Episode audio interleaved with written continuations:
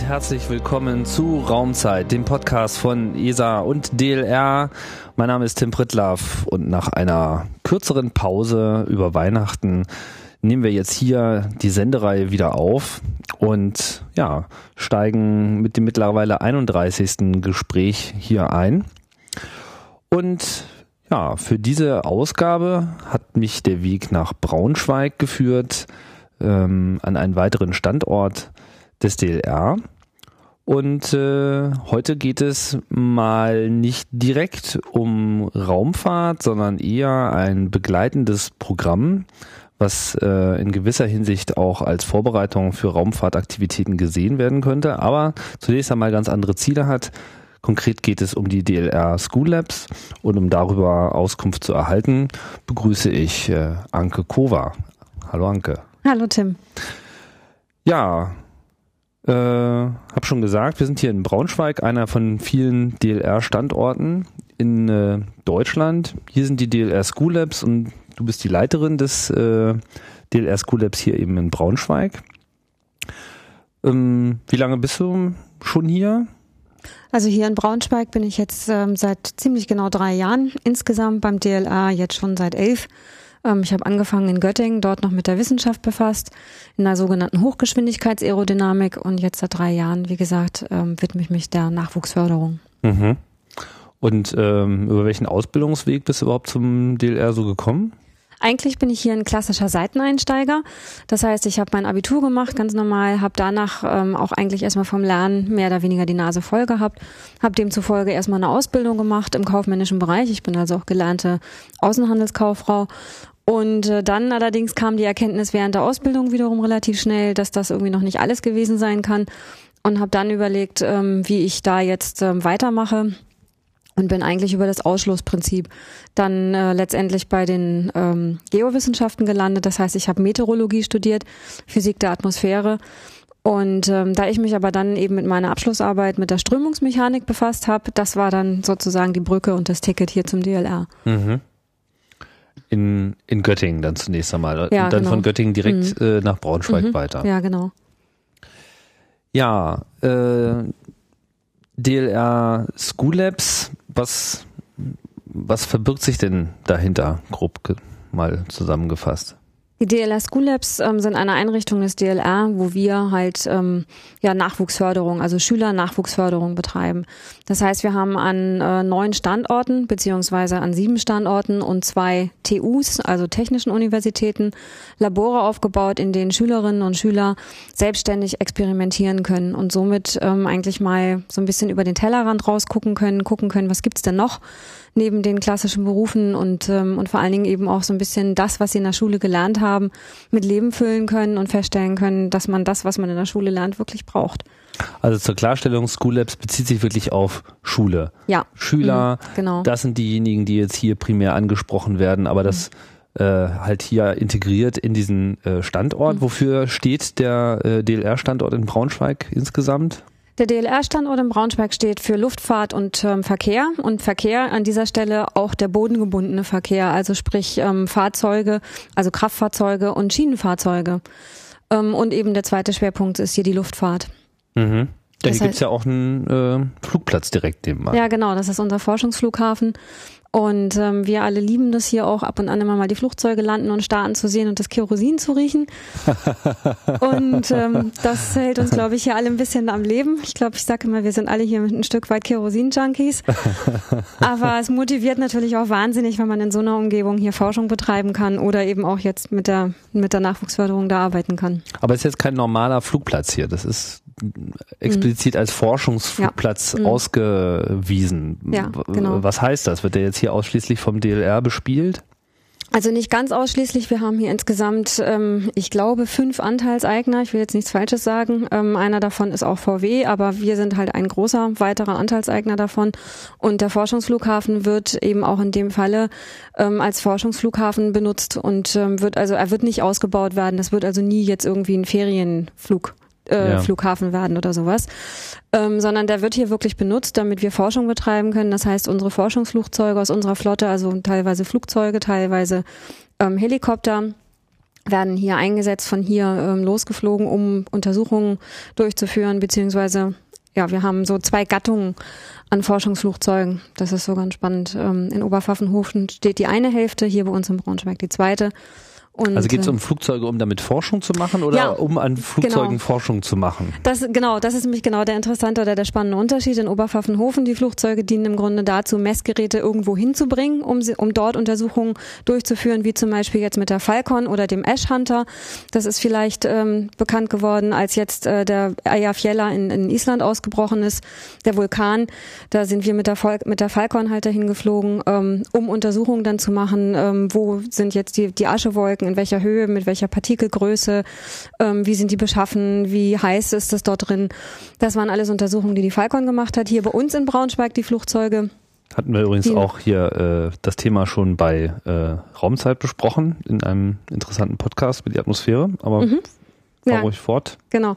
Und hier in Braunschweig, ähm, unsere Flugzeuge werden dazu eingesetzt, da an denen findet die die Forschung quasi selbst statt. Also das heißt, ähm, wir benutzen unseren ATAS beispielsweise, um Wirbelschleppen zu erforschen ähm, oder sogenannte Hochauftriebssysteme zu, ähm, zu untersuchen. Das heißt, ähm, das sind eben bestimmte Systeme, die man benötigt, zum Beispiel bei der Landung, um besonders viel Auftrieb zu erzeugen.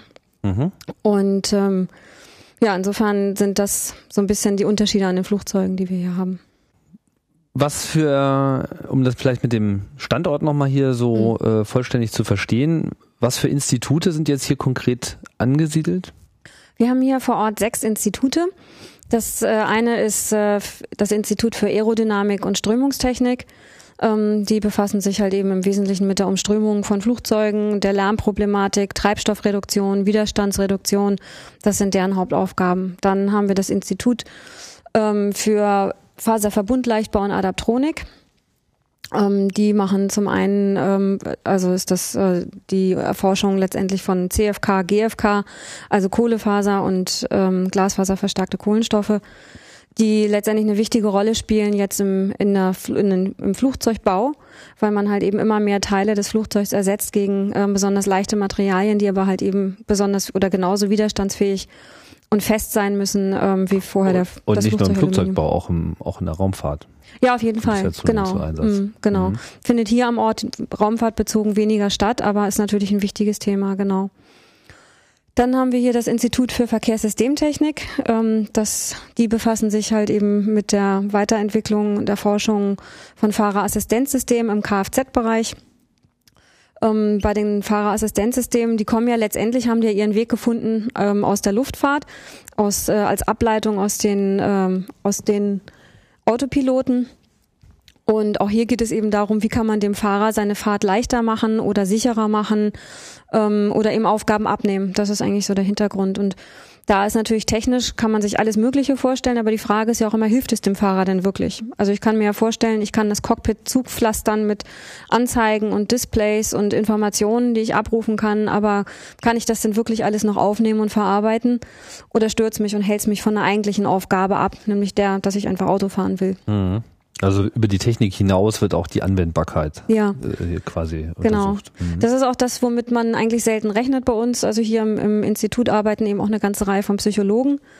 Ähm, genauso auch im Institut für Flugführung. Da ist es ähm, das Gleiche. Im Grunde die untersuchen oder erforschen ähm, Piloten- und Lotsenassistenzsysteme. Und äh, da ist eben die gleiche Frage, also wie kann man halt eben den, den Menschen die Aufgabe erleichtern, wie kann man das sicherer machen, insbesondere in der Luftfahrt.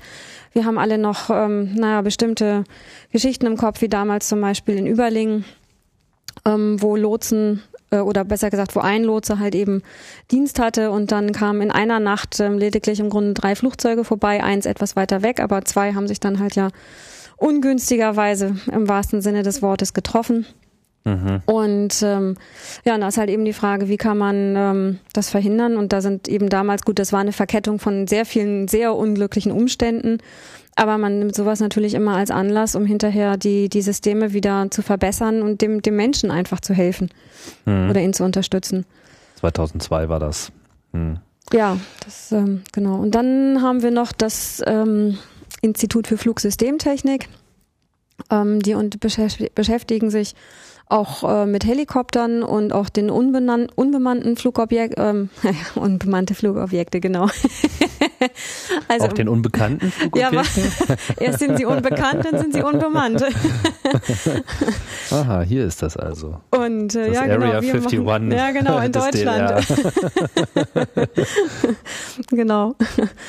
Nein, die befassen sich mit, äh, letztendlich sind es Drohnen, also eben un unbemannte äh, Fluggeräte, die man eben zur Aufklärung einsetzen kann ähm, oder eben einfach immer dann, wenn man äh, Gebiete hat, wo man gerade nicht rankommt, sei es Sandsturm oder Vulkanausbruch oder wie auch immer, wenn man dabei Informationen drüber äh, erfahren möchte, äh, bekommen möchte, dann kann man solche Geräte halt einsetzen. Und das ist äh, eine sehr spannende Aufgabe, diese autonom fliegenden Geräte halt wirklich sicher irgendwo hinzubekommen, Informationen zu bekommen, die zu übertragen, die Geräte wieder zurückzubekommen. Kosten ja auch ein bisschen was. Mhm. Möchte man ja schon gern wieder haben. Ja. Das ist, äh, das ist eine Aufgabe, ja. Und dann haben wir, glaube ich, noch zu guter Letzt das Institut für Flugverkehrswesen und Luftverkehr. Nee, Flughafenwesen und Luftverkehr. Das ist unser neuestes Institut, deswegen geht mir das noch nicht so ganz von den Lippen. das ist jetzt neu dazugekommen. Die beschäftigen sich mit Passagierströmen und äh, Frachtströmen. Also wir kennen das alle von Flughafen, dass ähm, oder von Flugzeugen generell. Wir haben einmal die Passagiere, wir haben die Fracht, wir haben das Gepäck und ähm, alles ähm, unterliegt einer gewissen Logistik. Und da geht's halt eben darum, um zu gucken, wie kann man das optimieren, wie kann man Notfallpläne schaffen, wie stellt man sicher, dass Menschen sicher bei Notfällen in Gebäude, naja, rein nicht so sehr, aber wieder rauskommen, ähm, wie stellt man sicher, dass jeder am, am Ende das Gepäckstück wieder mitnimmt, was er dann halt auch am Anfang abgegeben hat. Ähm, oder es gibt einfach eine Erforschung dessen, ähm, wie ist denn jetzt der optimale Weg am schnellsten raus aus dem Flugzeug, ähm, wenn man gelandet ist. Jeder kennt das. Man ist gelandet und man will eigentlich nur raus und mhm. ja, und da gibt's halt eben auch Untersuchungen, die aber auch zeigen, dass das tatsächlich der schnellste Weg ist. Wobei man mittlerweile nicht mehr das Gefühl hat, dass, dass das immer so im Vordergrund steht, weil man erstmal durch mehrere Supermärkte durchgeführt wird, bevor man raus darf. Okay, das sind also jetzt hier die, die, die, mhm. die sechs Institute, die so allerlei Überlappungen haben, mhm. aber nicht nur. Ähm, das spielt aber jetzt auch in die Arbeit des School Labs mit rein. Also School Labs sind sozusagen mhm. jetzt kein eigenes Institut in dem Sinne, sondern ist mehr oder weniger mhm. an alles angegliedert. Verstehe ich das richtig? Also wir sind schon letztendlich eigenständige Einrichtungen, aber in der Tat, jedes ähm, School Lab hat die Aufgabe, die Versuche beziehungsweise die, die Forschungseinrichtungen am Ort zu repräsentieren. Ähm, also das heißt, die Experimente, die wir halt im Labor aufgebaut haben für die Schulklassen, die uns besuchen, die, das sind letztendlich Kleinversionen ähm, von Versuchsständen aus den Instituten, die ich gerade beschrieben habe. Mhm. Das heißt, wir haben halt eben auch bei uns wieder ein Fahrerassistenzsystem oder einen Stand zur Bahnsicherungstechnik oder einen Rotorversuchsstand oder einen Windkanal. Also alles das, was es hier eben auch vor Ort gibt. Und das macht es auch so besonders und so glaubwürdig, denke ich, weil wir halt wissen letztendlich, wovon wir reden. Bevor wir vielleicht hier auf die Spezifika der School Labs hier in Braunschweig eingehen, muss man das mal erwähnen, das ist natürlich nicht das einzige School Lab, was es gibt, sondern mhm. es gibt im DLR mehrere davon. Wie viele sind es? Mittlerweile sind es neun. Das heißt, an sieben Standorten haben wir DLR School Labs und an zwei Standorten haben wir eine Ko Kooperation äh, mit technischen Universitäten. Das ist dann das DLR School Lab TU Dortmund und TU Hamburg. Mhm. Und bei den anderen ist es wie hier direkt auf irgendeinem DLR-Gelände. Ja, genau. Mhm. Mhm. Was ist denn jetzt, ähm, was ist denn jetzt das eigentliche äh, Ziel, der eigentliche Hintergrund, äh, dass es diese DLR School Labs gibt? Was für ein Bedarf wird hier äh, abgedeckt oder welches, was, was, was will man damit erreichen? Wir versuchen ähm, Nachwuchsförderung zu betreiben. Also das ist ja immer so das Schlagwort.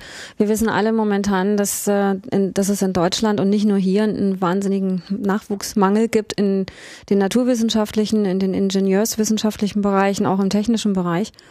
Und äh, dass wir nicht annähernd die Stellen mehr besetzen können, ähm, die gebraucht werden. Momentan fehlen, also man liest so verschiedene Zahlen, aber letztes Jahr konnten irgendwie zwischen 60 und 100.000 Ingenieursstellen nicht mehr besetzt werden in Deutschland, weil einfach der Nachwuchs fehlt. Und äh, das DLR hat da tatsächlich versucht, an sehr früher Stelle schon zu reagieren. Das erste Labor ist im Jahr 2000 aufgebaut worden, in Göttingen damals. Und es ging damals halt eben schon darum, ähm, einfach Schüler zu interessieren für die Themen Luftfahrt, Raumfahrt, Verkehr, um halt einfach ähm, die Jugend zu bewegen, wieder verstärkt in diese Bereiche reinzugucken. Und insofern versuchen wir halt ähm, einfach Alternativen aufzuzeigen zu den Berufen, die man von zu Hause aus vielleicht kennt oder das, was man normalerweise auf dem Schirm hat. Ist das jetzt einfach nur die Alterspyramide oder, oder gibt es einen Mangel an Interesse äh, an Wissenschaft? Also es ist, glaube ich, eine Kombination aus beiden. Also ich meine, zum einen wissen wir, dass ähm, die Geburtenrate weiterhin rückläufig ist und dass wir da auf dem Sektor unseren, unseren Bedarf nicht decken sozusagen. Und, äh, und zum anderen ist es auch, dass ähm, sich über die Jahre natürlich auch immer wieder neue Jobs etablieren. Und ähm, und Jobs, die vielleicht auf den ersten Bereich, auf den ersten Blick manchmal auch ähm, vielleicht etwas sexier wirken als jetzt gerade ein Ingenieur oder ein Naturwissenschaftler. Man verbindet damit ja auch immer was. Also es geht auch ganz häufig darum, dass äh, uns Vorurteile blockieren. Man stellt sich halt den Physiker oder den Ingenieur immer als schlecht gekleideten Mann vor, der halt irgendwie auch ansonsten lebensunfähig ist, aber irgendwie ein Gen mehr im Kopf hat, was das Erfinden von irgendwelchen Sachen betrifft. Mhm. Und ähm, ein Stück weit stimmt es manchmal vielleicht auch, aber das ähm, ist, glaube ich, viel zu kurz gegriffen und wir lassen uns aber sehr stark leiten davon. Also wenn man auch zum Beispiel in die PISA-Studie reinguckt, dann ähm, haben die dort schon festgestellt, dass ähm, uns diese Vorurteile weit mehr blockieren ähm, und, und weit mehr formen als aktuelle Fähigkeiten. Also das heißt, Jugendliche, die eigentlich wirklich gut sind in diesem Bereich, wenn die aber glauben, dass ähm, Ingenieure und Physiker alles irgendwie ein bisschen naja, geistig ähm, oder beziehungsweise eben lebensunfähig sind sozusagen, dann ähm, prägt ihr das mehr, als dass sie hinterher auf diese Fähigkeiten zurückgreifen und sagen, ich werde jetzt selber Physiker, weil das Vorbild irgendwie nicht da ist. Mhm. Ja, das sind irgendwie nicht die, die, die Popstars. Nee, ganz genau. Das ist äh, überhaupt nicht hip und ähm, ja, und insofern ist das äh, ein großes Problem, dass da sich sehr viel ähm, einfach in anderen Bereichen bewegt.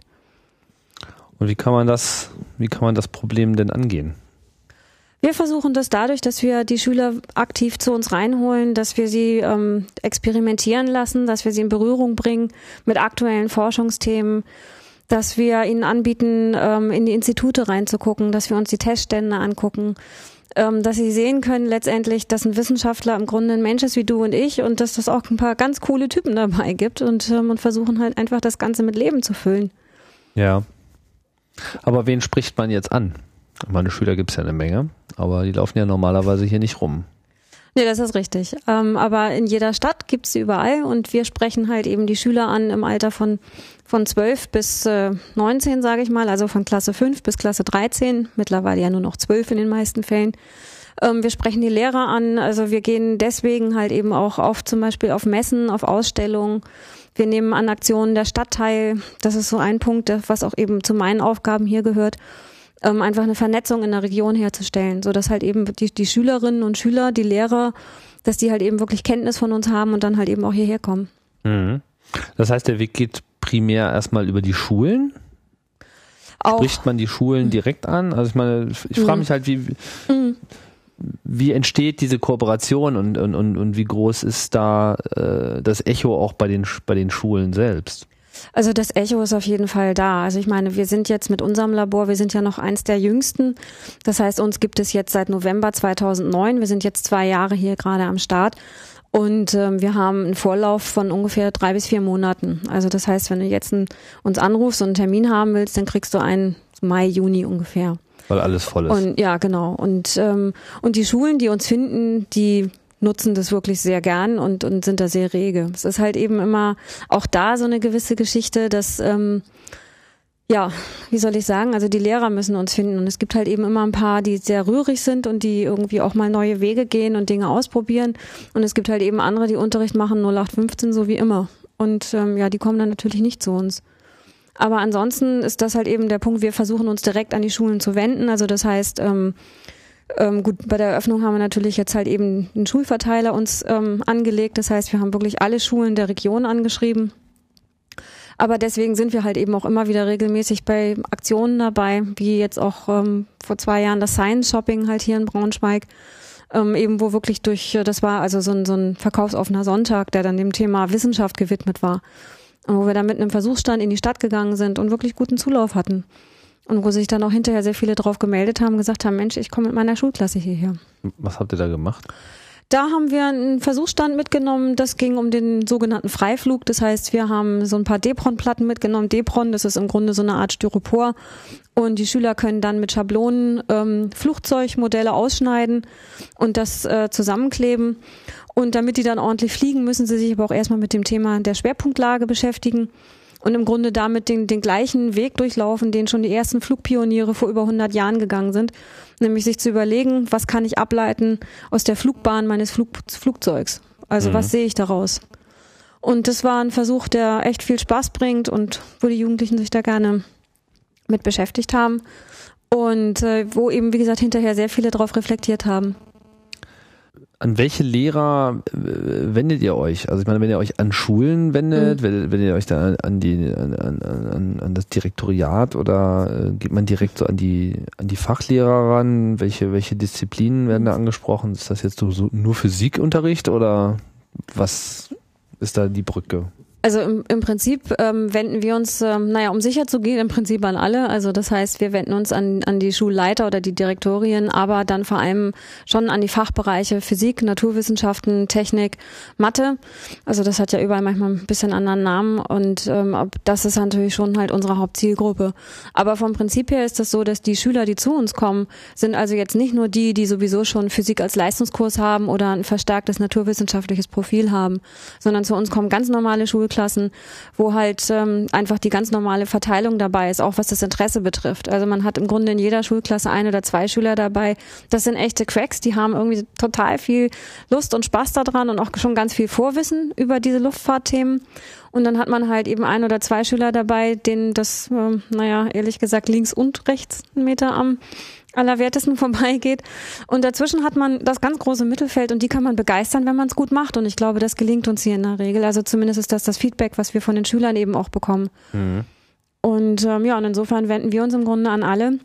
Einfach weil es uns eben darum geht, ähm, ins Bewusstsein zu bringen, dass es halt eben andere Berufe gibt als jetzt eben Mediziner oder Rechtsanwalt. Ähm, und weil wir halt einfach diese, das mal aufzeigen wollen und einfach Begeisterung wecken wollen. Und, und ganz häufig ist es ja auch so, dass äh, man sich erst für Dinge interessieren kann, wenn man von ihnen Kenntnis hat, wenn man das weiß, dass es das gibt. Und deswegen mhm. ist es uns halt einfach wichtig, dass nach einem Schulbesuch nicht 30 neue Ingenieure vor der Tür stehen, das wissen wir auch. Ja, klar. Ne? Aber eben das, äh, also aber das lang, ist das, was gut eine, funktioniert. Das ist eine langfristige Investition in gewisser Hinsicht. Ja, auf jeden Fall. Ja. Oder gibt es auch irgendwelche ja. kurzfristigen Konvertierungen? also man findet natürlich, ähm, oder andersrum, also es gibt mittlerweile auch eine wissenschaftliche Studie zum Effekt ähm, von den DLR School Labs und die sich eben wirklich nur mit, mit unseren ähm, School Labs beschäftigt haben. Und äh, die haben ganz klar gezeigt, dass äh, also man natürlich einen Anstieg im Kurzfristinteresse hat. Ganz klar. Du hast ein, du bist irgendwo gewesen, hast dich mit einem spannenden Thema irgendwie auseinandergesetzt und bist Feuer und Flamme und sagst so Mensch, da möchte ich gerne mehr wissen. Und äh, kurzfristig ist da auf jeden Fall ein Anstieg im Interesse festzustellen. Und das ebbt natürlich dann auch bei einigen halt eben über die Zeit wieder ab, das ist ganz klar. Ähm, aber interessanterweise haben wir auch festgestellt, dass, ähm, dass selbst im Langzeitrahmen sozusagen ähm, eine Erhöhung des Interesses festzustellen ist. Also der ähm, einer, das war auch einer, der jetzt School Lab Leiter ist in Berlin, der hat diese Studie angefertigt, als es eben noch nicht war. Das war seine Dissertation und äh, der konnte das ganz klar zeigen. Das war sehr spannend. Mhm. Ich frage mich gerade, man, dein Hintergrund ist ja auch eher technischer Natur, wenn ich mhm. das richtig verstehe. So. Mhm. Äh, in dem Moment, wo man aber jetzt hier versucht, Wissen zu vermitteln, ist das ja nicht nur eine technische Aufgabe, sondern im Prinzip auch eine mhm. pädagogische äh, ja. Aufgabe. Wie, wie geht, mhm. geht denn das zusammen? Also ich meine, wenn man das macht, dann muss man natürlich ganz klar ein Interesse dafür mitbringen, dann muss man Lust dazu haben. Und, ähm, und bei mir kommen jetzt vielleicht verschiedene Dinge zusammen, nämlich zum einen ähm, komme ich erstmal aus einem Bereich, der hier klassisch bei uns gar nicht vertreten ist. Also wir haben beim DLR natürlich auch ein paar Meteorologen, aber die sitzen dann in der Regel in Oberpfaffenhofen und machen Fernerkundung ähm, und mhm. oder beschäftigen sich halt mit Wettererforschung aus dem All über Satelliten. Das ist Fernerkundung. Ähm, hier in Braunschweig haben wir sie eher selten. So, das heißt, ich habe natürlich eben sowieso schon Zugang zu diesem Thema, einfach weil ich aus einem Bereich komme, wo ich das klassisch so nicht studiert habe. Ich habe halt ähm, Physik studiert letztendlich als ähm, im Grundstudium und das ist halt die Verbindung und die Physik ändert sich ja nicht. Ähm, und insofern musste ich mir also selber einen Zugang zu dem Thema schaffen, ähm, aus einer ganz anderen Sichtweise heraus. Und das Zweite ist natürlich, was mich auch wahnsinnig motiviert, dass ich eben tatsächlich als Frau hier in einem, in einem Bereich arbeite, der im Wesentlichen immer noch von Männern dominiert ist. Und auch da habe ich dann natürlich andere Blickwinkel. Und das ist halt was, was mir einfach wahnsinnig viel Spaß bringt, das eben an, an Jugendliche weiterzugeben, beziehungsweise denen halt irgendwie einfach das zu vermitteln, dass ähm, ja Physik kennt da in dem Sinne kein Geschlecht und kein Alter und und ähm, ja, man kann es lernen und das ist eine Sache, die kann sogar Spaß bringen. Mhm. Jetzt ähm, wird ja also konkret sieht es so aus, nachdem man sich mit den Schulen quasi also das, in, dem, in, dem, Moment, wo man quasi Werbung gemacht hat oder mhm. Kontakt mhm. hergestellt hat, dann äh, äußern die Lehrer Interesse, mit einer Klasse vorbeizukommen. Aber die, ich weiß nicht, wie, mhm. wie viele kommen dann auf einmal? Also es kommt immer eine ganze Schulklasse auf einmal. Eine komplette Klasse. Genau. Was ist das so heutzutage im Schnitt? Oh, das kann schwanken. Also die jüngeren Jahrgänge sind eher größer besetzt. Das heißt, da können auch schon mal 32 Schüler kommen. Und wenn jetzt ein Physik-Leistungskurs kommen, dann sind es halt auch nur noch zwölf oder zehn. Okay. Aber wir sind da, also da sind wir wirklich komplett Dienstleister. Wir richten uns nach dem, was gewünscht und gewollt ist. Und ähm, das Tolle bei uns ist, wir haben halt eben selber ähm, ein paar Lehrer mit angestellt, beziehungsweise also bearbeiten bei uns im Labor mit. Und äh, die halten dann auch den Kontakt zu den Lehrern der besuchenden Schulklasse, sprechen das Programm mit denen ab oder geben denen Empfehlungen ähm, darüber, was man bei uns machen kann. Also mal 10, mal 30, äh, wie teilt sich das dann auf? Äh, ich habe jetzt eben auch ein bisschen mal äh, reingeschnuppert, da waren das ja so mehrere Gruppen. Ist das ist das so der, mhm. der normale Modus? Ja, genau. Ähm, das ist das, was wir immer machen, wenn eine Schulklasse zu uns kommt. Die ähm, kommen bei uns an, bekommen einen kleinen Überblick erstmal über das DLR Braunschweig. Also ich meine, die sollen schon wissen letztendlich, wo sie jetzt hier sind, mit welchen Themen wir uns beschäftigen, bekommen dann einen Überblick über das Programm, also was sie erwartet über den Tag. Und dann teilen wir sie auf in kleine Gruppen. Das sind eigentlich in der Regel so vier bis fünf Schüler. Die bekommen dann jeder einen Betreuer an die Hand und dann durchlaufen die halt eben verschiedene Versuchsstationen, wo sie dann nach einer kurzen Einführung halt eben selbstständig anfangen können zu experimentieren.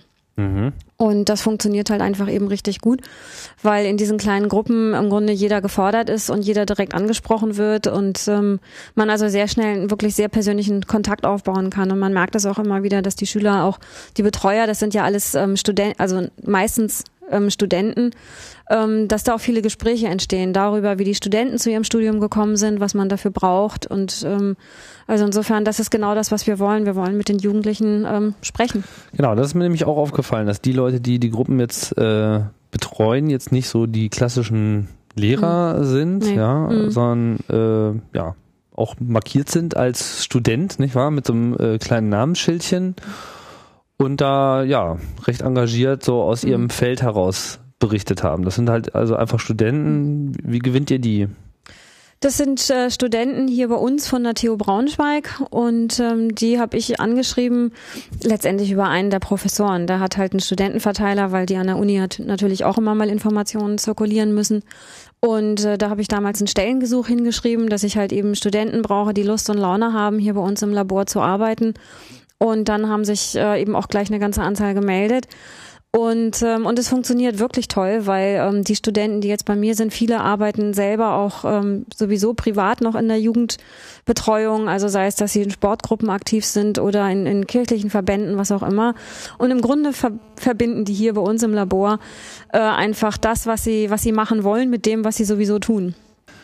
Ja, man kann schon hören, dass man hier äh sich in einem technischen Bereich befindet, äh, unklare Einstreueffekte äh, von Telefonen, die nicht zu sehen sind, stören hier leider ein bisschen die Aufnahme. Aber ähm, nochmal zu den Studenten. Also ist das jetzt so eine feste Gruppe, die sich jetzt gefunden hat oder gibt es da am laufenden Meter neuen Bedarf? Also wir haben schon immer mal ähm, neuen Bedarf. Leider muss ich fast sagen, weil natürlich die Studenten nur begrenzt studieren. Auch die werden ja irgendwann fertig oder wollen fertig werden, ähm, was ich immer sehr bedauere, aber was man natürlich nicht ver verwehren kann. Ähm, und insofern, also die Einarbeitungszeiten dauern bei uns schon relativ lange, weil wir haben halt eben zehn Experimente im Labor. Bis man die so beherrscht, geht ein bisschen Zeit dahin. Insofern versuche ich natürlich immer die Studenten auch so lang wie möglich zu halten. Das mhm. heißt, wir haben Studenten, die, also mindestens sechs Monate bleiben sie alle, weil darunter stelle ich eigentlich niemanden ein. Aber wir haben auch noch Studenten aus der ersten Stunde. Das heißt, die sind jetzt seit über zwei Jahren bei uns. Mhm. Das heißt, das ist dann auch schon ein eingespieltes Team und mhm. äh, man kommt auch mit größeren Klassen da problemlos mhm. klar. Ja, auf jeden Fall. Und das liegt aber auch daran, dass ähm, wir ja bei uns im Labor halt eben auch noch die Lehrer haben. Ähm, und das ist halt äh, eine Sache, wo sich das Land Niedersachsen besonders hervortut. Ähm, Niedersachsen ordnet nämlich Lehrer, Lehrkräfte ab in solche Einrichtungen wie, wie unsere. Ähm, insgesamt sind sie, glaube ich, dieses Jahr mit 16 Stellen dabei. Das ist wirklich viel im Bundesdurchschnitt. Also Nordrhein-Westfalen interessiert sich da, glaube ich, gar nicht für. Da gibt's glaube ich, null. Und in Bayern zwei oder umgekehrt. Mhm. Und äh, wir haben also eben eine von diesen 16 Stellen bekommen. Die ist verteilt worden auf vier Personen. Ähm, die jetzt halt eben ihrerseits jeder ungefähr ein bis anderthalb Tage im Labor sind. Das heißt, wir haben im Grunde an jedem Tag der Woche auch eben eine Lehrkraft da. Und davon profitieren wir alle, weil ähm, wir natürlich von den Experimenten her, die wissenschaftliche Expertise haben wir hier vor Ort. Das ist nicht der Punkt. Aber die Frage ist ja immer, wie breche ich denn irgendwas so runter, dass es auch ein Schüler versteht, beziehungsweise dass er es ankoppeln kann an den Unterricht, an das, was er nämlich schon gelernt hat. Wie bringt das dahin? Und da sind die Lehrkräfte bei uns ganz wichtig, weil die nämlich halt eben genau diese Verbindung schaffen und die Lehrkräfte schulen letztendlich auch unsere Studenten und von daher ähm, funktioniert das Ganze so gut. Das und heißt, es gibt auch so, so quasi eine Kofinanzierung durch, durch das Land, ja, dadurch, genau. dass diese Stelle Mhm. äh, mitgestellt Mhm. wird. Das ist äh, tatsächlich genau der einzige Teil, der vom Land über oder von, von extern übernommen wird, in diesem Fall vom Land Niedersachsen. Ähm, der Rest ähm, oder die, die übrigen oder die, die äh, School Labs werden als solches komplett vom DLR finanziert. Das ist ähm, dadurch, dass wir ja eben auch ähm, halb staatlich sind sozusagen, also uns zu 50 Prozent aus Steuermitteln finanzieren, ist das halt eben so ein Punkt, ähm, wo das DLR das letztendlich an die Allgemeinheit wieder zurückgibt. Mhm. Ist ja eigentlich generell, glaube ich, gar keine schlechte Idee, dass man versucht, so die etablierte Wissenschaftslandschaft auch mehr äh, in die Schulen zu integrieren und umgekehrt. Gibt es denn da irgendeinen Trend oder irgend andere Vorbilder, vielleicht auch im Ausland, wo das irgendwie anders gemacht wird? Ähm, also das ist auf jeden Fall eine, eine super Geschichte, dass es das gibt und ich wünschte, dass es das zu meiner Schulzeit schon gegeben hätte. Ich glaube, dann hätte ich mich vielleicht auch noch, noch leichter mit dem Ganzen getan. Ähm, ansonsten muss man dazu ganz klar sagen, ähm, was das Ausland betrifft, da sind wir der Vorreiter. Also in Deutschland gibt es mittlerweile ähm, alleine über äh, Lernort Labor, LELA, das ist so eine Dachorganisation, ähm, da gibt es 300 angemeldete oder registrierte Schülerlabore. Das ist im Grunde ähm, im europäischen Ausland einmalig. In Europa weiß man im Grunde gar nicht, was das ist, ein Schülerlabor. 300 Schülerlabore. Mhm. Das schließt jetzt die DLR School Labs mit ein, Ja. aber auch andere. Ja, also da Was findet gibt's denn da man, sonst noch? also man findet ähm, da verschiedene Trägerschaften, also sei es, dass äh, Museen sich zum Beispiel da engagieren im Bereich ähm, Pädagogik, dass sie also Angebote haben, die man also vielleicht jetzt nicht als Schülerlabor bezeichnet, aber die halt eben Angebote für Jugendliche sind, Wissen zu vermitteln. Dann findet man sowas im Industriebereich. Ähm, aber der stärkste Bereich ist da tatsächlich bei den Universitäten und Forschungseinrichtungen. Das sind eigentlich die, die die meisten davon stellen, einfach weil die halt eben da noch am ehesten bereit sind, auch das Geld in die Hand zu nehmen Hm. ähm, oder es vielleicht auch am ehesten finanzieren können ähm, aufgrund der, der Struktur. Also in privater Hand ähm, gibt es da nur recht wenige.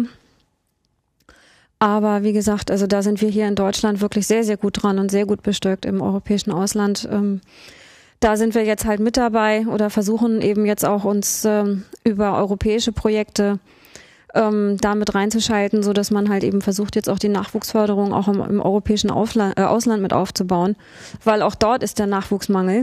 Ähm, aber das Problem ist ähm, irgendwie ist da manchmal so ein bisschen der Trend, ähm, jeder braucht den Nachwuchs, aber bitteschön, der andere möchte es doch machen. Hm. Und ähm, damit kommen wir jetzt nicht so richtig weiter.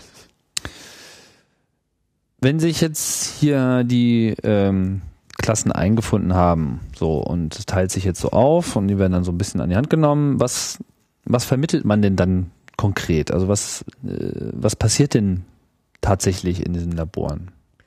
Also was wir versuchen zu vermitteln, ist, ähm, das ist eigentlich eine Mischung aus mehreren Dingen. Wir versuchen zum einen ähm, äh, erstmal da anzukoppeln, wo der Schüler gerade ist, sei es von seinem Kenntnisstand oder auch von seinem Erfahrungsstand her. Das ähm, bei unserem Versuchsstand über die Bahnsicherungstechnik, es sind alle Schüler schon mal Bahn gefahren und jeder hat sich bestimmt schon mal drüber gewundert, über bestimmte Anzeigen im Display, ähm, dass es da halt äh, zu Verspätungen kommt, äh, wegen Störungen im, im Bahnablauf oder wie es dann heißt. Mhm. Und, ähm, und das sind so Dinge, die bei uns vermittelt werden oder wo wir uns dann äh, äh, reinklinken sozusagen und, und daran eben versuchen, ähm, eigentlich die Technik zu vermitteln.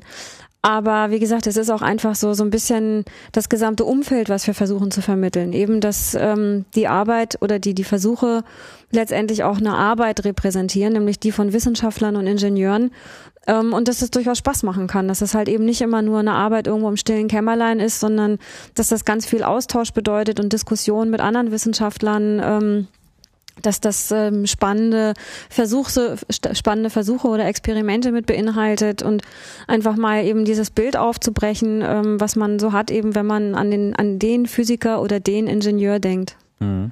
Könntest du aber vielleicht noch ein bisschen äh, konkreter schildern? Also äh, es gibt einen großen Raum, da sind so verschiedene ja, Laborbereiche abgebildet. Mhm. Also es handelt sich jetzt hier nicht um so einen Frontalunterricht mit mhm. Hallo, äh, schönen guten Tag, ich erzähle euch jetzt mal was über Wissenschaft, mhm. sondern äh, es wird dann wirklich da konkret gemacht. Also wenn man jetzt über die Bahntechnik redet, da fahren dann auch wirklich Züge, mhm. natürlich im äh, H0-Maßstab, aber äh, man hat im Prinzip so eine komplette Bahnlandschaft mit mhm. äh, Signalen und Pipapo, Steuersoftware und muss jetzt selber anfangen, da äh, Programme zu entwickeln etc. Ähm, was gibt's noch? Außer der Bahn? Ja, wir haben äh, einen großen Versuchsraum, ähm, der ist eben gestaltet in, in acht kleine Bereiche sozusagen. Zwei Versuche sind noch woanders untergebracht. Und ähm, so das heißt, dass, dass die Schüler, die sich jeweils mit einem Versuch beschäftigen, eben auch eigentlich nur diesen einen Versuch erstmal wahrnehmen. So, da haben wir halt ähm, zum Beispiel ein Lotsenstand. Ähm, das heißt, die Schüler werden im Grunde wirklich damit vertraut gemacht, was die Arbeit eines Lotsen beinhaltet, der an einem Großflughafen sitzt. Also Fluglotse, ne? Ein Fluglotse, mhm. genau. Und ähm, wo jetzt halt Flugzeuge ähm, aus verschiedenen Richtungen auf den Flughafen zufliegen. Also in diesem Falle haben wir dann zwei Schüler sind dann die sogenannten Pseudopiloten. Pseudo deswegen, weil sie ja nicht wirklich fliegen, sondern jeder Pilot oder jeder Pseudopilot hat dann gleich zehn Maschinen, die er kontrollieren muss. Und diese 20 Maschinen, die kommen dann auf den Schirm von den beiden Fluglotsen und die müssen dann mit den beiden Pseudopiloten kommunizieren. Genau wie wir beide jetzt hier über Kopfhörer und Headset und Intercomanlage, nur halt eben auf Englisch, aber mit der richtigen Phrasiologie und müssen dann halt eben die Anweisung geben für die richtige Höhe, Richtung und Geschwindigkeit, damit dann die Flugzeuge sicher und am besten auch noch mit dem richtigen Sicherheitsabstand ähm, auf der Landebahn dann nachher wirklich ankommen. Ähm, und da bekommt man, man sitzt dann auch vor so einer richtigen Simulationssoftware, die genauso aussieht, ja, wie das genau. halt ein genau. Fluglotse auch hat. Das ist ein absolut. Das ist ein Versuchsstand, der hat äh, bis bevor wir das Labor eröffnet haben in dem äh, Institut gestanden für Flugführung und da haben die halt ihre Projekte dran gefahren und haben ähm, das sind dann zum Beispiel Projekte, wo die halt eben wirklich die Anflugverfahren auf Großflughäfen optimieren oder neue Verfahren ausprobieren. Also in dem Fall, ich habe das mal mit beobachtet, da haben die versucht ähm, Frankfurt zu simulieren mit Anflügen aus neun verschiedenen Richtungen und dann sitzen in einem Nebenraum sitzen dann nicht nur zwei Pseudopiloten, sondern ähm, gleich zehn. Und die haben halt eben auch nicht nur zehn Flugzeuge auf dem Schirm, sondern gleich 100. Und dann werden zwei äh, Fluglotsen eingeladen von der DFS, also von der Deutschen Fluglotsensicherung und ähm, oder deutschen Flugsicherung, Entschuldigung. Und äh, dann sitzen die halt eben genau vor diesen Konsolen, die wir jetzt halt auch haben und äh, sitzen dann den ganzen Tag dran und machen sich nebenbei Notizen und ähm, schreiben auf, was ihnen da dran auffällt, ob das gut funktioniert, wo es vielleicht ähm, Konflikte gegeben hat und so weiter. Und, ähm, und wenn die Fluglotsen dann das Ganze so abgespeckt haben oder die Flüge so weit reduziert haben, dass die dann nur noch so 20 Maschinen auf dem Schirm haben, das, was unsere Schüler als Startsimulator oder als, als Startszenario ähm, bekommen, dann sind die Fluglotsen, die echten, schon nicht mehr ausgelastet und fangen an, sich über ihre Erlebnisse am Wochenende zu unterhalten. Das ist eine sehr coole Geschichte. also daran sieht man dann schon, was die Fluglotsen wirklich für ein Nervenkostüm haben und äh, was ja, da also gefordert das, wird. Das ist wirklich ein interessantes Berufsbild, weil was man da so an also ich habe äh, den Mädchen, die da gerade am, am, am Werkeln mhm. waren, so ein bisschen über die Schulter geschaut und äh, es war natürlich eine helle Aufregung, weil überall so kleine weiße Punkte so und mhm. man wusste so, die fliegen jetzt irgendwie gleich alle an denselben Punkt so und ähm, glaube ich dann doch, also da merkte man, dass man dann doch schon sehr äh, in die Realität gerissen wird, so was man sonst mhm. auch ne, als als selbstverständlich ansehen. Ich meine, mhm. man geht zum Flughafen und so, hier Boarding Pass, talala, man setzt sich mhm. da rein, warum geht's denn jetzt hier nicht los und so, können wir jetzt nicht endlich mal starten.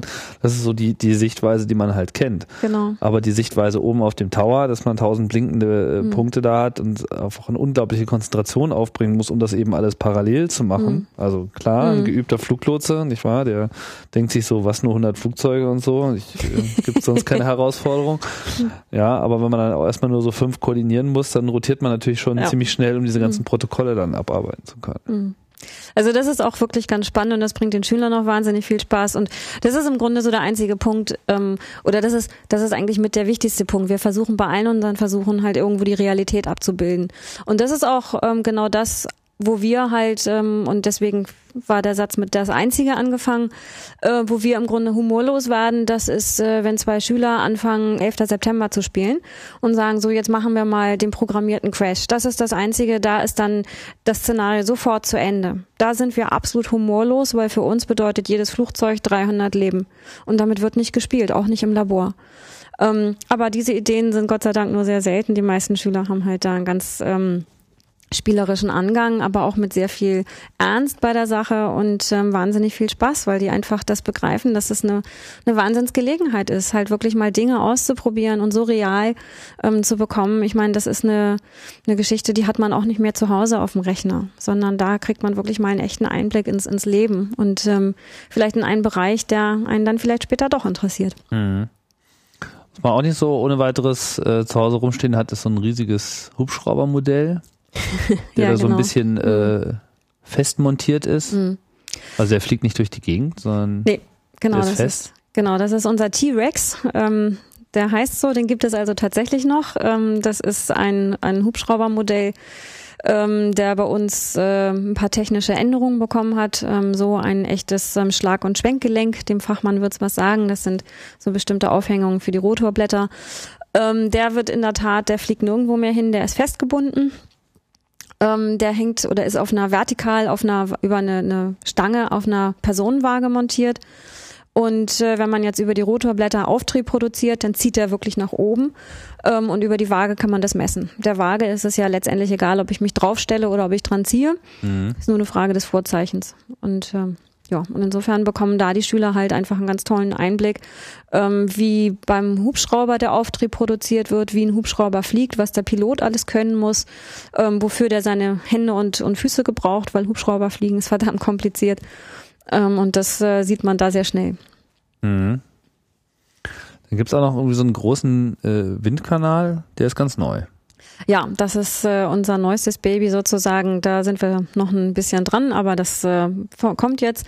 Das ist ein Windkanal. Ähm, der im Grunde, ja, wir versuchen da einfach mehrere Dinge dran zu machen. Das heißt, wir können ganze Autos da reinstellen, also Modellautos natürlich, mhm. und äh, versuchen da eben anzukoppeln bei den Schülern einfach auch wieder aus der aus der täglichen Erfahrungswelt. Warum hat das eine Auto einen, Hecksche äh, einen Heckscheibenwischer und das andere eben nicht? Ähm, oder wenn ich eine, eine Lokomotive reinstelle, so wie verhält sich die Strömung drumherum, wann legt sie sich wieder an, an die restliche Bahn? Wie entstehen beim Flugzeug die Wirbelschleppen? Wo lösen überall Wirbel ab? Warum ist das so? Ähm, oder wie ändert sich der Auftrieb von dem, äh, von dem Profil einer Tragfläche? Also man kann da ganz spannende Dinge machen. Wir können Kräfte messen. Wir können Strömungen einfach sichtbar machen. Ähm, das ist also insofern einfach faszinierend und eben auch sehr anschaulich und auch für, für Jüngere. Ähm, für ganz kleine haben wir halt äh, ein Tragflügelprofil, da kann man mit dem Arm so reingreifen und kann das in die Strömung halten, so dass man dann halt eben Auftrieb und Widerstand eben direkt ähm, am eigenen Leib erfahren kann. Und das sind halt eben immer so die eindruckvollsten Experimente mit, die ganz einfach sind, aber wo man wirklich die Kräfte mal merkt. Du hast ja gerade angesprochen, ähm, die Schüler haben jetzt nicht immer das gleiche Alter. Es ist nicht so, dass mhm. man jetzt nur auf eine einzige Klasse geht. Was war nochmal der Range? Also, äh, Wir fangen an bei Klasse 5 bis Klasse 13. Klasse 5. Mhm. Da sind sie ja noch eher jung. Was, wie passt man sich da an? Also, mhm. was unterscheidet dann die Vorgehensweise? Also vom Prinzip her ist es so, dass die Fünfklässler bei uns im Grunde so ein bisschen mehr tun als spielen. Also wir gehen da, wir versuchen da einfach sehr spielerisch ranzugehen. Du hast es vorhin schon einmal gesagt. Was wir nicht machen wollen, ist Frontalunterricht. Wir sind keine Schule. Wir sind auch keine Verlängerung der Schulbank, sondern wir beschäftigen uns hier mit dem realen Leben, mit spannenden Forschungsthemen. Und das versuchen wir halt altersgerecht rüberzubringen. Auch dafür haben wir eben unsere Lehrer. Das heißt, wir haben für jeden Versuchsstand ähm, verschiedene Konzepte ähm, eben, dass wir mit fünf Klässlern was anderes machen als mit, mit neun Klässlern oder mit zwölf Klässlern. Und demzufolge gestaltet sich der Tag auch immer ein bisschen anders. Das heißt, ähm, die fünf Klässler, die kommen morgens um neun und die gehen mittags um, um eins auch wieder nach Hause. Während wenn jetzt ein Physik-Leistungskurs kommt, die sind dann den ganzen Tag bei uns, äh, machen entsprechend mehr Experimente und äh, werden da halt ein bisschen mehr gefordert und werden da halt im Grunde schon so ein bisschen an die Wissenschaft rangeführt, weil wir da ja schon denen auch so ein bisschen einfach was aufzeigen wollen und mitgeben wollen. Aber auch da ist uns das immer wichtig, dass die Spaß haben, weil ich meine, man lernt nichts und man will auch nichts weiter lernen, wenn man da keinen Spaß hat und wenn man da keine Faszination erlebt. Und das ist das, was uns halt wichtig ist daran. Aber der stellt sich schon ein. Also in der Regel ja. Das ist zumindest das, äh, was uns immer wieder reflektiert wird. Jeder Klassenbesuch endet damit, dass wir einen Fragebogen verteilen und dass wir das abfragen. Ähm, halt eben, was, wie war das Interesse an dem Versuch? Hat es dich vorher interessiert? Bist du gut betreut worden? Hast du das Gefühl, dass du es wirklich verstanden hast? Ähm, das sind so die Sachen, die wir halt wissen wollen. Wir fragen nach Verbesserungsvorschlägen. Ähm, einfach damit wir uns verbessern können und halt eben gucken können, gibt es irgendwo Probleme, taucht irgendwas regelmäßig auf. Also wenn jetzt halt mehrfach ähm, ähm, der gleiche Verbesserungsvorschlag kommt, ähm, dann wäre es mal eine gute Gelegenheit, darüber nachzudenken. Mhm. Bislang ist da aber noch nichts gekommen. Also bislang haben wir da tatsächlich, mhm. bekommen wir tatsächlich Bestnoten und das ist was, was, äh, was mich auch sehr freut und wo ich halt einfach merke, dass die Begeisterung, die ich dafür habe, auch offenbar bei anderen ankommt. Und aber jetzt natürlich die Frage, ne, wie lange hält sich das? Wir hatten ja vorhin schon mhm. über so kurz- und mittelfristige äh, Effekte gesprochen. Ich frage mich jetzt vor allem gerade, inwieweit äh, es dann noch Kontakt mit den Lehrern gibt. Also gibt es äh, dann Rückmeldungen von den, von den Lehrern, ob die in irgendeiner Form auch eine Auswirkung auf ihre normale Schultätigkeit mhm. äh, feststellen können? Oder ist das jetzt ein bisschen zu weit hergeholt? Nee, das äh, ist eigentlich genau das, was man ja immer wieder versucht, eigentlich ähm, zu festzulegen oder eigentlich zu untermauern. Wir fragen uns natürlich auch, hat, haben diese Schülerlabore einen Effekt? Weil ich meine, wir, wir pumpen da wirklich eine Menge Geld rein und dann am, am Ende des Tages möchte man natürlich schon auch wissen, ähm, kommt da was bei rüber. Und ähm, bei den Schülern ist es so, in der Regel ähm, kommt ein Schüler in, im Laufe seiner Schullaufbahn nur ein einziges Mal zu uns, ähm, wenn er Glück hat äh, wenn er kein Glück hat, dann war er nie bei uns. Mhm. Und ähm, insofern den Schülern ist das im Grunde mit der Entwicklung noch relativ egal. Bei den Lehrern ist das so eine Sache. Die kommen im Zweifelsfall ja mehrfach, weil die ihre Klassen immer wieder begleiten. Ähm, und wir versuchen da halt schon eben die Versuche auch einfach immer weiterzuentwickeln, halt eben genauso wie die Forschungsinstitute oder die Forschungsthemen versuchen wir halt eben auch ähm, dabei zu bleiben um halt eben auch ähm, weiterhin die neuesten Sachen zu präsentieren. Wir wollen ja hier auch keine Ladenhüter von vor Anno mal haben. Ähm, und insofern, also was eben auch nochmal bei dieser wissenschaftlichen Studie damals rausgekommen ist, ist, dass ähm, tatsächlich über einen einzigen Besuch beim DLR School Lab wirklich eine ganze Menge gerissen werden kann. Also man, kon man konnte nachweisen, dass Schüler, die sich nie dafür interessiert haben, hinterher wirklich in solche Berufe gegangen sind aufgrund des Kontakts mit dem DLR. Hm. Aber was für einen Zeitraum hat die Studie das dann so beobachtet? Ähm, das war eine Studie, die haben, der hat, äh, hat Fragebögen verteilt, einmal kurz vor dem Besuch, äh, am Tag des Besuches, sechs Wochen nach dem Besuch und ich glaube ein Jahr nach dem Besuch. Ähm, und insofern konnte man das dann tatsächlich. Also das war ähm, jetzt sozusagen für Schüler, die auch schon am Ende ihrer Schulzeit ja, äh, genau, standen. Mm, genau. Und das war ein Rücklauf von, ich glaube, 764 Schülern oder sowas. Also es war tatsächlich eine, eine Stichprobe, die da schon so groß ist, dass, dass man da wirklich ein paar ähm, harte Zahlen sozusagen daraus ableiten konnte. Bringen denn die Lehrer auch so Themenwünsche mit ein? Also steht man da so im Verbund, dass dass sich das jetzt nicht nur aus dem Institutsleben hier äh, definiert, also an Versuchsständen nein, ähm, das geben wir vor, weil wir da ganz klar den Anspruch haben, eben wie gesagt unsere Themen darstellen zu wollen ähm, und weil wir auch letztendlich, ähm, ja wie gesagt, wir verstehen uns nicht als Verlängerung der Schulbank. Wir können und wollen nicht das auffangen, was in der Schulpolitik oder in den Schulen schief läuft. Dafür sind wir nicht da. Aber was wir halt tun, ist, dass äh, ganz häufig Lehrer zu uns kommen und sagen, Mensch, ich habe gerade eine Projektwoche, ich möchte was machen zum Thema Mobilität oder sicherer Verkehr oder Aerodynamik. Warum fliegt ein Flugzeug, dann sind das Sachen, wo wir uns einklinken und wo wir dann halt eben gezielt Versuche vorbereiten, ähm, die sich dann oder speziell mit diesem Thema auseinandersetzen. Das heißt, äh, ihr seid dann auch vor Ort in der Schule oder geht es darum, Materialien zu erarbeiten oder nur Vorschläge zu machen für den normalen Unterricht? Nee, das sind dann Vorschläge für unseren, für den Besuch hier im Labor. Also das sind dann schon Sachen, die sich bei uns ähm, abspielen nach wie vor. Also die müssten dann schon zu uns kommen. Okay.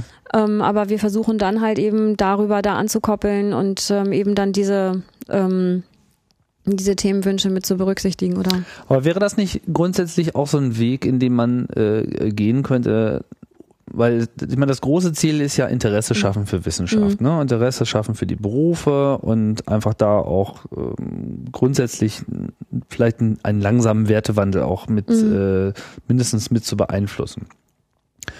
Jetzt kann sich das hier in diesem School Lab natürlich abspielen. Das sind sozusagen die idealen Bedingungen, nicht wahr? Mhm. Raus aus der Schule etc. Aber man wird natürlich primär von dem geprägt, was einen auf, äh, täglich auf einen niedersingt. Mhm. Ähm, Gibt es da auch Bestrebungen, jetzt vielleicht auch außerhalb der, der, der, der School Labs äh, sozusagen mehr von diesem wissenschaftlichen Know-how auch zurück in die Schulen zu tragen oder auch dem, dem pädagogischen mhm. Wissenschafts-Know-how ja. äh, in die Schulen zu tragen? Also auch da sind wir dran. Ähm, wir versuchen ähm, da zum einen eben über die Lehrerfortbildung was zu erreichen. Also das heißt, wir bieten Lehrerfortbildung an, manchmal zu bestimmten Themen, manchmal auch zu unseren Versuchen, aber versuchen den Lehrern halt letztendlich ähm, Dinge mitzugeben, womit sie ihren eigenen Unterricht anreichern können, sodass sie halt eben einfach wirklich einen spannenden Physikunterricht machen können, auch ohne DLR School Lab. Das heißt, äh, mit einem Besuch bei uns kann es vielleicht noch besser werden, aber die Lehrer sollen in die Lage gesetzt werden, halt eben bei sich einfach einen spannenden Unterricht zu machen. Ähm, zum anderen ist der Trend eben tatsächlich ähm, ähm, Modelle zu schaffen, dass man halt eben mit Versuchen auch an die Schulen geht. Da gab es auch bei uns eine Idee, das ist aber noch, äh, noch in der Schwebe sozusagen, weil das natürlich auch einfach personell sehr aufwendig wird. Und naja, und wir haben eben jetzt auch die Labore. Ähm, und zum anderen ähm, ja, Lehrer in die Lage zu versetzen. Ähm, ja, also wir sind auch dabei, gerade Unterrichtsmaterialien zu entwickeln. Also es gibt jetzt äh, oder es wird demnächst äh, was zum Thema Energie erscheinen und ähm, ich selbst arbeite zusammen mit einem Kollegen an Unterrichtsmaterialien zum Thema Luftfahrt. Das sind dann Unterlagen, die werden an alle 4000 weiterführenden Schulen in Deutschland geschickt ähm, wo halt eben diese Themen, also Luftfahrt dann in dem Sinne aufgegriffen wird, dass man zum einen was lernt über, über Auftrieb und Kräfte und über Flugzeuge als solches und Ballone und Zeppeline und Antriebe und also rund um das Thema, gespickt mit äh, Informationen darüber, ähm, kleine Mitmachexperimente oder eben für neugierige Dinge, ähm, die sie sich selber weiter recherchieren können im Internet oder kleine Aufgaben, die man mal durchspielen kann. Ähm, um mal so überschlägig sich ein paar Sachen selbst auszurechnen auf eine einfache Weise. Das ist das, äh, wo wir auch dran sitzen. Ähm, und wir äh, arbeiten auch gerade daran, ähm, Experimente aufzuschreiben, die dann auf unserer Internetseite DLR Next dann auch veröffentlicht werden, sodass sich dort auch Lehrer eben diese Experimente runterladen können, eben auch um, um wieder den, den Physikunterricht aufzupeppen und halt eben was zu machen, was einfach auch dann sehr viel Praxisbezug hat. Ja, schönes Stichwort, DLR Next. Was ist das für ein Projekten? Wie hängt das mit den School Labs zusammen? Also DLR Next ist ein Jugendportal oder das ist das Jugendportal des DLR, ähm, was einfach neben den DLR School Labs noch existiert. Also die DLR School Labs sind ja wirklich eine ganz praktische Einrichtung zum Herkommen und Anfassen und Mitmachen. Wir haben natürlich auch Internetseiten, aber die sind halt eben mehr ähm, ja zur, zur Vorabinformation oder hinterher nochmal so zum Gucken ähm, während DLR Next halt eben ein Portal ist, äh, wo man wirklich ähm, ganz interaktiv viele Dinge machen kann, also halt ähm, sich verschiedene Themenbereiche ähm, rein, rein lesen kann, arbeiten kann, sich äh, witzige Filme oder, oder interessante Sachen angucken kann, äh, mit Fragen konfrontiert wird, was haben Schokolade und Dynamit gemeinsam oder wer, wo steckt mehr Energie drin, also wo man einfach auch mal mit Fragestellungen konfrontiert wird. Ähm, und mit ganz, ganz viel Informationen, die aber auf eine tolle Weise dargebracht sind. Also es bringt wahnsinnig viel Spaß, durch DLR Next mal durchzusurfen, ähm, weil es tolle Bilder gibt, tolle Filme und alle mit aktuellem Forschungsbezug. Also das ist wirklich eine spannende Geschichte. Ist das auch Material, was so direkt für den Unterricht gedacht ist oder ist es eher zur direkten Benutzung? Also dann äh, die Experimente, die dort veröffentlicht werden, die sind dann im Grunde für die Lehrer gedacht, um das wirklich mit den Schulen oder in den Schulen durchführen zu können. Aber die Seiten als solches sind natürlich für die Jugendlichen, um ähm, wirklich mal sich ähm, ja mit oder sich Informationen beschaffen zu können über Dinge, die sie vielleicht interessiert und wo sie einfach mehr wissen wollen. Jetzt haben wir natürlich hier viel über Luft- und Verkehrssysteme äh, gesprochen ähm, was ja gar nicht so im Mittelpunkt jetzt hier auch der Raumzeitserie steht. Äh, aber es ist ja jetzt auch nicht das einzige School Lab, das haben wir ja schon gesagt. Mhm. Andere School Labs haben auch andere Schwerpunkte. Ähm, wie sind denn diese Schwerpunkte so bei den anderen School Labs verteilt? Ja, bei Raumzeit bietet sich das natürlich an, über Raumfahrt zu sprechen. Ähm, das wäre dann zum Beispiel in Köln angesiedelt oder auch in Oberpfaffenhofen. Oberpfaffenhofen ganz spannend. Ähm, unsere Satelliten, unser Satellitenkontrollzentrum. Ähm, ganz häufig haben die Schüler Gelegenheit, dort auch mit reinzugucken. dort sieht man dann wirklich die auf großen Leinwänden dargestellt, die Flugbahnen der Satelliten, wo sie sich gerade befinden und wie sie angesteuert werden können. Ähm, in Berlin gibt es noch die Planetenforschung. Ähm, auch dort ist noch Verkehrssystemtechnik das, oder Verkehrstechnik das zweite große Thema. Wie vermeide ich Staus? Ähm, ja, in Köln sind wir da bei der eben auch Raumfahrt, ähm, so ein bisschen bei der Biologie auch angekommen, also Raumfahrtmedizin so ein bisschen. ähm, oder eben Einfluss von Schwerelosigkeit ähm, auf den Körper insgesamt. Ähm, ja, in Göttingen ist auch Aerodynamik und Strömungstechnik und Aeroelastik, also ähm, da geht es eben um, um Schwingungen zum Beispiel, Schwingungen ähm, von Tragflügeln ähm, Deformationen. Also wenn man mal, ja, man sieht es schlecht, wenn man selber fliegt, aber die Tragflächen verbiegen sich oder biegen durch beim Fliegen. Und da möchte man natürlich vorher gerne wissen, ähm, wie viel werden sie sich verbiegen, bei welchen Belastungen, einfach weil es ja natürlich nicht zum Bruch kommen darf. Und das sind so Themen, die sich dort ähm, weitgehend beschäftigen damit. Ähm, dann haben wir in äh, in Bremen wird demnächst noch eins eröffnet werden. Es gibt weitere Schülerlabore in Neustrelitz in ähm, Lampolzhausen. Ähm, ich muss selber mal überlegen. Es sind eine Menge, ne? Also Lampolzhausen, ja. da wo äh, die Raketentechniker Richtig, zu Hause sind, genau. da hat sich hier mhm. die äh, dritte Ausgabe von Raumzeit mhm. schon äh, gewidmet. Auch äh, mhm. ich bin auch schon mit den äh, mit Schülern schon, die bei den School Labs mit involviert waren, mhm. äh, konkret in Köln schon mal äh, zusammengekommen im Rahmen meines äh, Parabelfluges und das äh, war ja auch ein Thema bei der Sendung über Forschung, äh, Forschen in Schwerelosigkeit, mhm. wo Aha. halt Experimente konkret in dem Zusammenhang mhm. mit Biologie gemacht wurden und es dann eben auch tatsächlich sogar für zwei Schüler die Möglichkeit gab, mit beim Parabelflug äh, mhm. dabei zu sein. Ja, das ist toll. Also darum beneide ich dich. Ähm, das ist eine Möglichkeit, die ich äh, wahrscheinlich nicht haben werde, die ich aber wahnsinnig gerne hätte. Wenn es also hier beim DLR jemanden hört, der sich dafür interessiert, dann würde ich das an der Stelle sehr gerne unterbringen. ähm, ich hätte auch noch ein paar tolle Ideen für Experimente für Schüler, die würde ich auch mitnehmen. Mhm. ähm, ja, Jetzt sind wir vom Thema abgekommen. Ja, ich wollte darauf hinaus, dass es halt mhm. auch sagen wir mal, noch etwas andere äh, mhm. Modelle gibt, wie äh, die Schüler konkret auch jetzt an dem wissenschaftlichen Prozess beteiligt werden. Ich meine, Parabelflug mhm. ist jetzt so ein bisschen das Extrembeispiel ja, gewesen. Ja, das ist in der Tat. ja, das, mhm. das äh, gibt es jetzt nicht mhm. überall. Ähm, aber letztlich ist es so, jedes School Lab findet da auch seinen eigenen Weg und ja. das hängt ja auch extrem mhm. vom Thema und mhm. äh, an den beteiligten mhm. Instituten äh, zusammen. Also das ist das Tolle bei uns, dass im Grunde auch jedes äh, Schülerlabor ähm, anders funktioniert, andere Rahmenbedingungen hat. Ähm, andere, äh, andere Dinge tut sozusagen, ähm, was uns verbindet. Das sind halt eben die Schulbesuche und eben auch zum Beispiel Schülerwettbewerbe. Das ist eben auch eine andere Form, wo wir versuchen, Schüler mit einzubinden. Das heißt, ähm, wir loben äh, Wettbewerbe aus, wo Schüler dann aktiv irgendwas machen können, ähm, was dann von uns äh, begutachtet wird sozusagen, wo Preise verliehen werden. Wir engagieren uns äh, bei Jugend forscht, wir engagieren uns bei anderen Stiftungen, denen wir dann ähm, Stipendien oder Praktika zukommen lassen. Ähm, halt alles, wo wir, also wir versuchen halt einfach da die, diese Einrichtung mit eben zu unterstützen und Dinge anzubieten, wo man halt als normaler Mensch wie man immer meint, im Grunde gar keinen Bezug oder keinen Zugang dazu hat. Und da versuchen wir halt eben ähm, dann das weiterzugeben an, an entsprechende Schüler. Inwiefern sind denn die Wissenschaftler hier aus den Instituten selbst auch an dem Prozess mit beteiligt?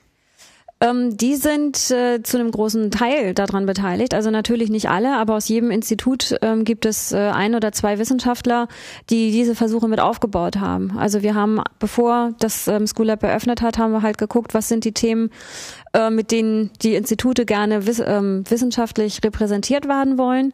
Und dann äh, bin ich zusammen mit den Lehrern wieder durch ähm, über diese Experimente gegangen und wir haben halt eben zusammen geguckt, wie kann man das Ganze so darstellen, dass ein Schüler eben auch Lust hat, sich damit zu beschäftigen.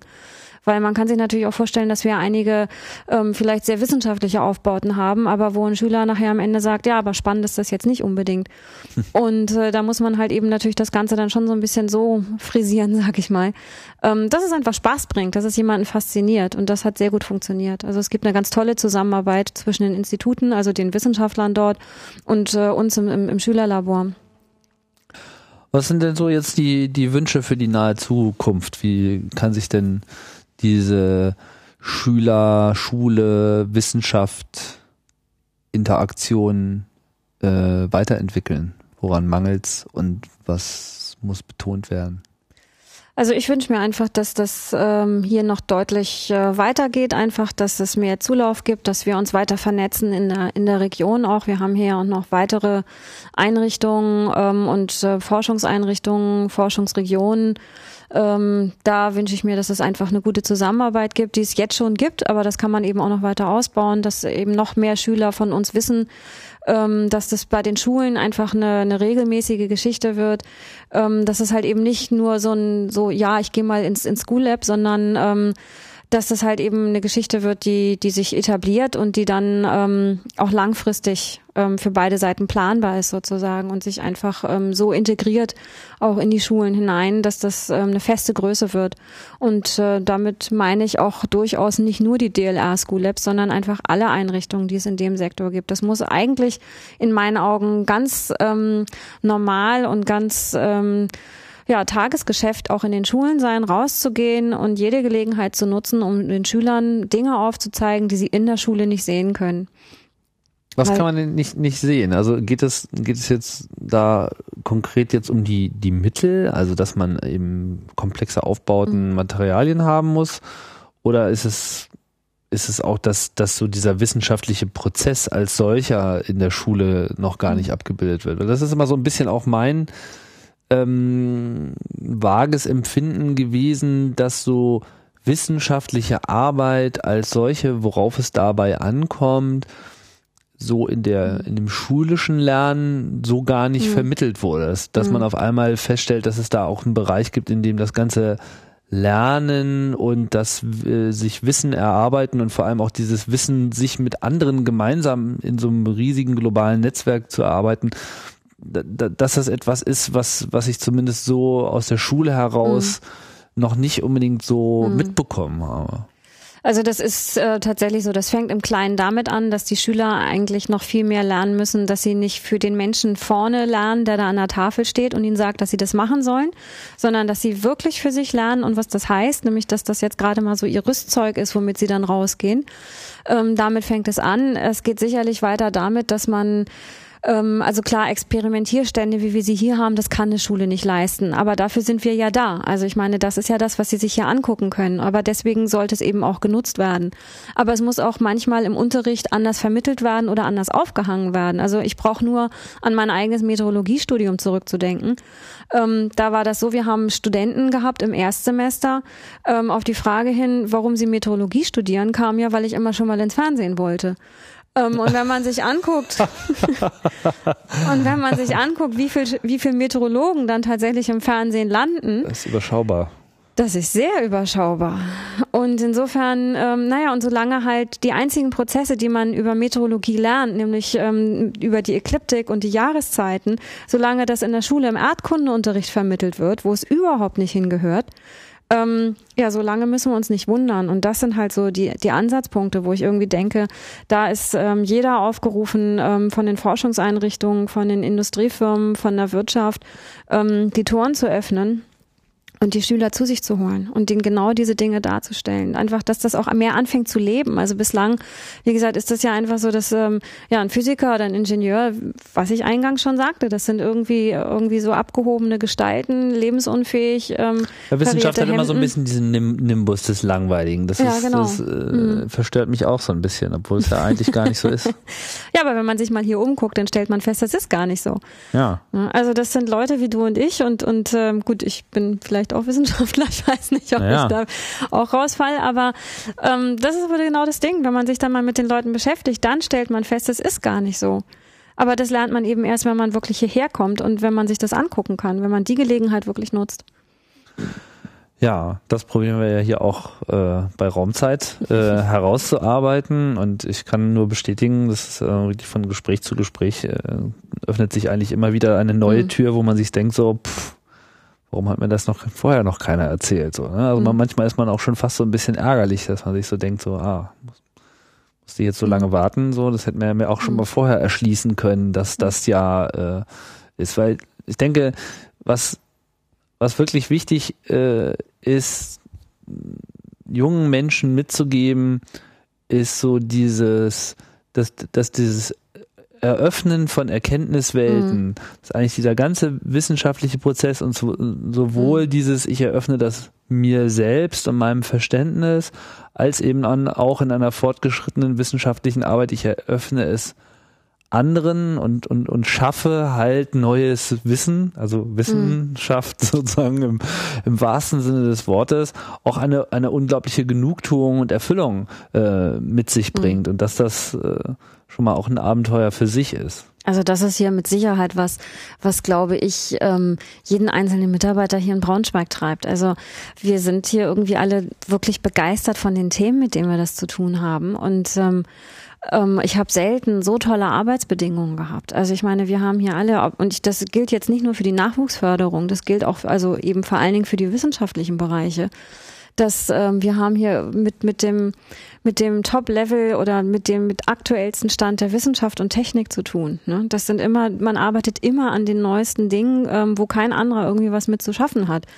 Ähm, man hat Wahnsinnsfreiheiten und, und Möglichkeiten, Dinge auszuprobieren und, ähm, und das bringt einfach wahnsinnig viel Spaß. Und wenn man da halt irgendwie Neigungen hat und das ist einfach nur das, was jeder Schüler für sich halt rauskriegen muss, ähm, im Grunde, was ist so sein, was treibt ihn an und, und wie tickt er, ne? Und, und da muss man halt seine, seine Schiene finden und dass die auch vielleicht nicht immer ganz gerade ausgeht. Ich meine, das, dafür bin ich das beste Beispiel, dass ich ja halt eben auch über so einen Seiteneinstieg hierher gekommen bin und absolut, glaube ich, ähm, meine, meine Profession gefunden habe sozusagen. Und ähm, ja, und, und das ist das, was ich eigentlich jedem Schüler irgendwie wünsche, so ein bisschen schon zu hören, drauf zu achten und, und rauszufinden, so wer, wer bin ich und ähm, wo habe ich wirklich Lust zu, weil ich glaube, man kann nur da gut sein, wo man, ähm, wo man wirklich Spaß dran hat. Ich meine, dass man nicht nur Spaß hat am Job und, und ähm, nicht alles immer hunky-dory ist, das ist auch klar. Aber ähm, der überwiegende Teil sollte schon so sein. Und ich finde, das ist ähm, das ist auch ein wahnsinniger Luxus, wenn man da was gefunden hat, ähm,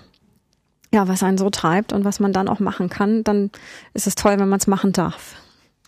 Ja, und wenn jetzt Schüler oder Lehrer äh, ein bisschen Blut geleckt haben und vielleicht auch mal ein bisschen mitforschen wollen, dann äh, schaut man wo nach, äh, wo es die School Labs gibt. Ähm, also entweder unter www.dlr.de ähm, School Lab ähm, oder halt eben einfach unter Google mal DLR School Lab eintasten und dann einen Standort dazu, sei es nun Braunschweig, Göttingen, Köln, Oberpfaffenhofen, ja haben wir alles schon. Gebetet, genau. Genau. Ähm, oder Telefonbuch anrufen. Ähm, also einfach mal. Also ja, alles, äh, genau. Brieftauben haben wir noch nicht gehabt, würden wir auch versuchen, wenn es geht. ja, super, Anke. Ich denke, jetzt haben wir es ganz gut eingekreist. Ein äh, Thema ein bisschen hier, aber auch nur ein bisschen außer der Reihe. Aber auch wichtig, äh, denke ich, im Verständnis dieses gesamten Wissenschaftskomplexes, auch um einfach klar zu machen, dass das alles gar nicht so äh, separat von allem zu mhm. sehen ist und dass es auch wichtig ist, dass eigentlich Wissenschaft sehr früh beginnen muss. Ja, genau. Insofern, vielen Dank für die Ausführung. Ja, ich danke, dass ich äh, hier sein durfte, beziehungsweise dass du hier bei mir warst und äh, dass ich Gelegenheit hatte, das alles so darzustellen. Also ich würde mich sehr freuen, wenn das ähm, rübergekommen ist, wenn es Menschen gibt, die wir damit erreicht haben und ähm, die sich da angesprochen fühlen. Ja, ich denke, es ist alles rübergekommen. Ja, insofern Vielen Dank auch fürs äh, Zuhören. Das war die 31. Ausgabe von Raumzeit, die wieder mal nicht die letzte bleiben wird. Und jetzt geht's hier auch wieder in äh, schneller gewohnter Folge weiter mit frischen Themen, die ich natürlich jetzt erstmal nicht verrate. Aber wir begeben uns auf jeden Fall auch bald wieder äh, noch mehr der äh, auf die Spur der Raumfahrt selbst. Trotz alledem, vielen Dank, Anke, und äh, ja, bis bald äh, bei Raumzeit.